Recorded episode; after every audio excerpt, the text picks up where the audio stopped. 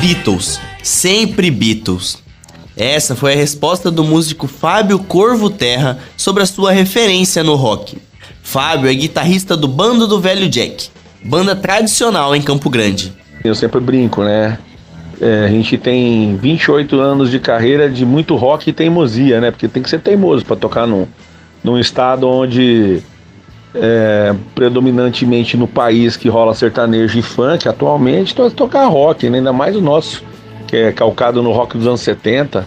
Mas a gente segue é, acreditando no nosso som e fazendo músicas novas, que é o mais importante. Apesar da cultura sertaneja no estado, Corvo acredita que existe um bom cenário do rock em Mato Grosso do Sul. Eu acho que a, a nossa cena rock ela, ela, ela é bem legal porque você encontra todas as vertentes. Você encontra bandas de cover, de, né, específicas, bandas de tributo. Você encontra bandas que fazem uma linha mais autoral, que agora se chama autoral, né, música própria e tal. E você encontra bandas que tocam só rock pra gente curtir. E eu posso te dizer que eu acho a cidade bem rock and roll. Tá, hoje a gente tem muitos espaços. Eu acho até que tem espaço demais. O que isso é muito bom. Então a gente pode fazer shows e você, você pode ver toda semana tem algum alguma banda tocando em algum lugar. Mas nos anos 90 a situação era diferente.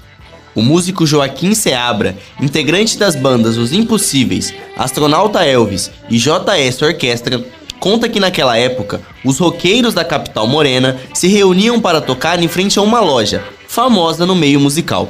Os Impossíveis começou tocando assim na frente da Rock Show, né? Todo domingo, final de tarde, assim, as bandas se reuniam e tocavam lá na frente. Todo mundo se juntava, né? Se uniam e juntavam as forças, né? Um levava a bateria, outro levava amplificador, outro levava o microfone, todo, todo mundo se unia, né? E aí aconteciam shows. Aí conforme todos foram evoluindo assim, né, musicalmente falando, começaram, começamos a ir atrás de um lugar mais específico, assim, fechar um bar, né, para tocar.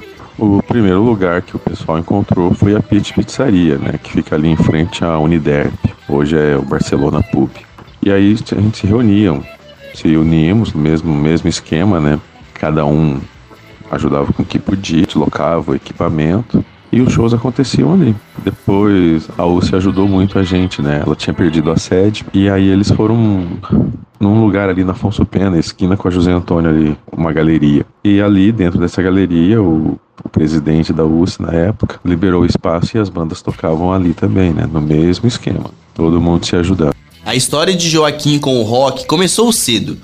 Foi com a clássica Tutti Frutti do rei Elvis Presley mas na voz de Raul Seixas no álbum 20 anos de rock, lançado em 1975. A primeira vez que eu tive contato com o rock assim foi uma festa na casa dos meus avós. De repente, meu tio Marô, ele colocou o disco Raul Seixas e aí entra o Apabluba Blá oh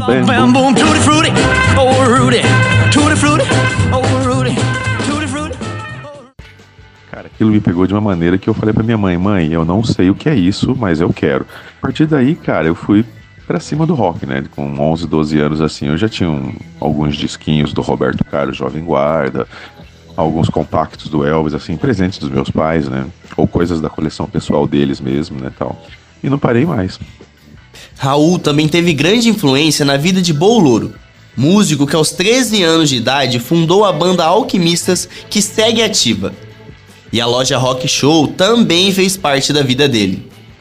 Sempre gostei de Raul Seixas. Minha festa de aniversário de 4 anos, o tema foi do Raul Seixas. E aí, cara, eu comecei na. Mesmo assim, com as bandas clássicas, tipo. Kiss, Led Zeppelin. Aí fui ouvindo isso, descobrindo umas outras bandas e quando eu fiz 10 anos, eu decidi que eu queria tocar bateria. Levou um tempo até meus pais concordarem e tal, mas aí eles me colocaram na aula.